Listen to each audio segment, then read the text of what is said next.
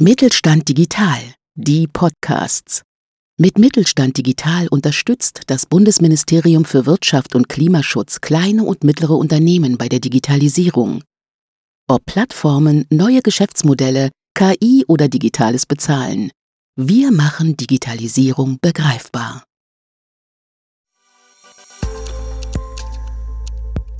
Digitalisierung vor Ort der Best Practice Podcast des Mittelstand Digitalzentrums Kaiserslautern. Herzlich willkommen zur neuesten Folge von Digitalisierung vor Ort, unserem Best Practice Podcast, in dem wir immer wieder spannende Unternehmer aus dem Bereich der Digitalisierung zu Wort kommen lassen. Heute haben wir ein ganz neues Thema. Wir sind nämlich im Gesundheitsbereich unterwegs, genauer gesagt in der Diagnostik. Die Inside Out GmbH aus Kaiserslautern hat es sich zur Aufgabe gemacht, herkömmliche analoge Pen-and-Paper-Tests, die zum Beispiel bei Psychotherapien zum Einsatz kommen, zu digitalisieren und dadurch auch einen großen Mehrwert zu schaffen. Zwei der Gründer, Franka Alexandra Ruprecht und Andreas Schneider, haben uns im Mittelstand Digitalzentrum besucht.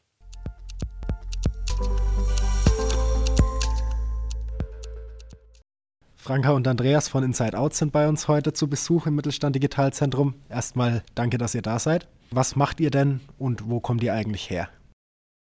Ja, äh, vielen Dank, äh, dass wir hier sein dürfen. Äh, erstmal. Was wir tun, wir machen digitale Diagnostik. Das heißt, in den Bereichen, in denen Testverfahren, oftmals psychologische Testverfahren zum Einsatz kommen, sehen wir das immer noch sehr, sehr häufig, dass diese Testverfahren analog durchgeführt werden, also mit Stift und Papier. Und das ist einfach ein Zustand, den wollen wir verändern und haben deshalb eben ein Produkt entwickelt, die Testbox, und wollen mit der Testbox den Anwendern solcher Testverfahren es ermöglichen, die Testverfahren äh, digital durchzuführen und unterstützen eben auch dabei, äh, das richtige Verfahren auszuwerten und dann die Ergebnisse automatisiert auszuwerten und auch zu dokumentieren. Ist das was, was dringend notwendig ist in der Branche? Wie reagieren die Anwender darauf? Die Anwender, äh, die finden das richtig gut.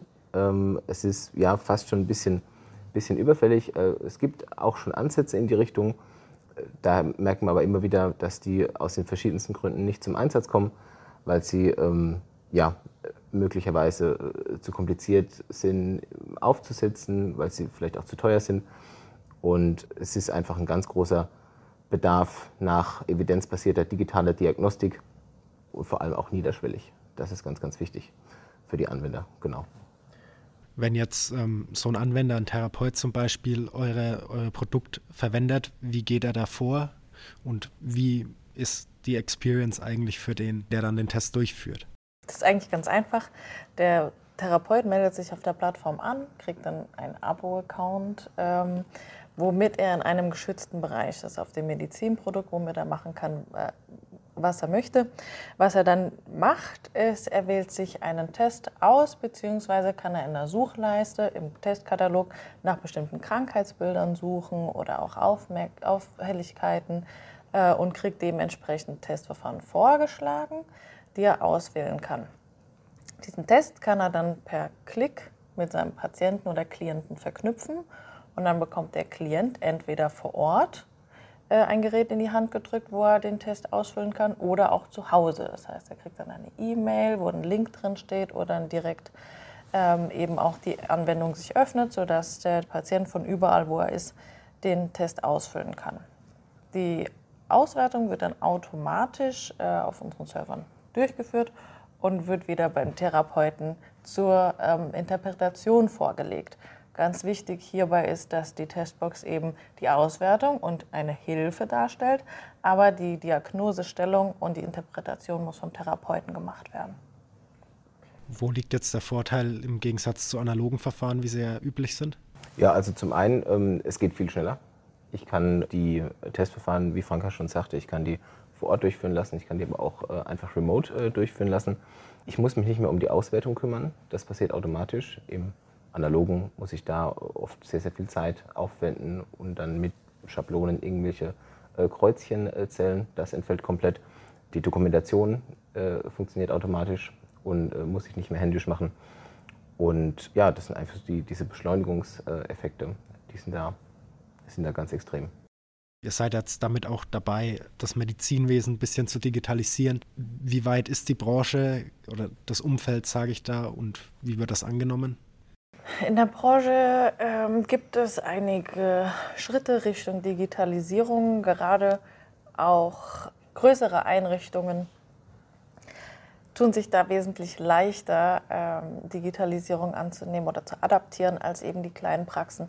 Und diese kleinen Praxen sind vor allem die, die wir unterstützen möchten oder wo der größte Mehrwert dran liegt, die eben von der Digitalisierung profitieren. Aber da ist es sehr schwierig äh, hinzukommen, auch gerade mit einem digitalen Produkt, das eben auch viele digitale Aspekte oder auch Werbemaßnahmen. Also man muss auf eine Webseite gehen, man muss sich das angucken. Das ist eine Arbeitsweise, die gerade in kleinen Praxen nicht vorhanden ist. Also der, das Bewusstsein ist da, aber die Praxis einer digitalen Anwendung ist in der Praxis einfach nicht vorhanden. Und das Spannende ist, dass, dass sich gerade, das können wir ja beobachten, so ein bisschen im Wandel ist, auch mhm. äh, aufgrund der, der aktuellen äh, Situation äh, bemerken wir das immer wieder häufiger, dass einfach die, das Bewusstsein für äh, digitale Lösungen und auch für die, für die Vorteile und Beschleunigungseffekte, die damit einhergehen, äh, dass das einfach immer, immer größer wird. Und es ist wie wie so ein kleiner Umbruch äh, jetzt gerade stattfindet. Und ihr leistet euren Beitrag dazu. Genau. Wo geht es für euch in der nächsten Zeit hin?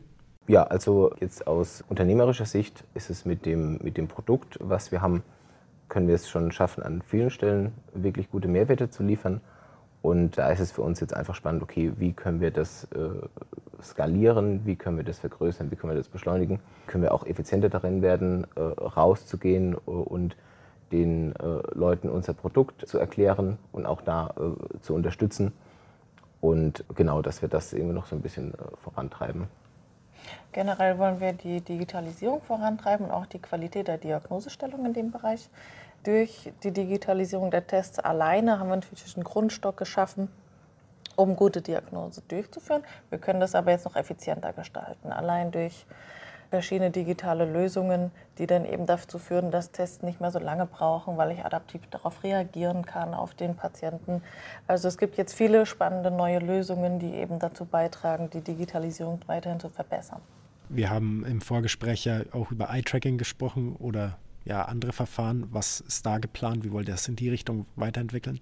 In Richtung Eye-Tracking interessiert uns vor allem die Pupillometrie, dass wir eben anhand der Pupillometrie in der Veränderung der Pupillengröße herausfinden können, wie überfordert, wie belastet ist ein Patient bei der Durchführung eines Tests. Ähm, aber auch ganz simple Anwendungen sind dabei denkbar, wie dass wir validieren können, ob der Test sinnvoll durchgeführt wurde, weil wir sehen, hat der Patient denn überhaupt auf den Bildschirm geguckt oder hat er irgendwie Vögelchen gezählt. Also die Digitalisierung bringt dabei auch einfach grundlegend eine Qualitätssteigerung damit einher. Darüber hinaus machen wir auch Handwriting-Studien, wo wir eben das Handschriftbild erfassen und äh, KI-Algorithmen nutzen, um automatisierte Auswertung von Zeichnungen ja, analysieren zu können. Cool. Danke, dass ihr da wart und ich wünsche euch viel Erfolg. Sehr gerne, danke. Vielen Dank, sehr gerne.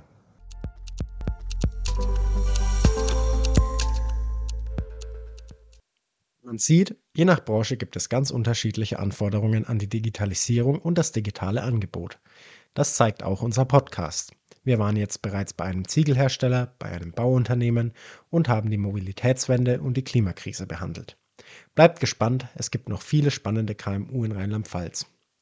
Und falls ihr und dein Unternehmen interessant für eine Best Practice Geschichte und unseren Podcast ist, schickt uns doch einfach eine E-Mail an info@mdz-kl.de.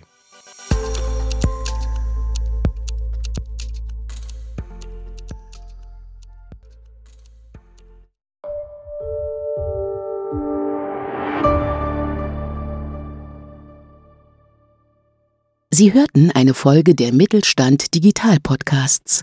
Mit Mittelstand Digital unterstützt das Bundesministerium für Wirtschaft und Klimaschutz kleine und mittlere Unternehmen bei der Digitalisierung.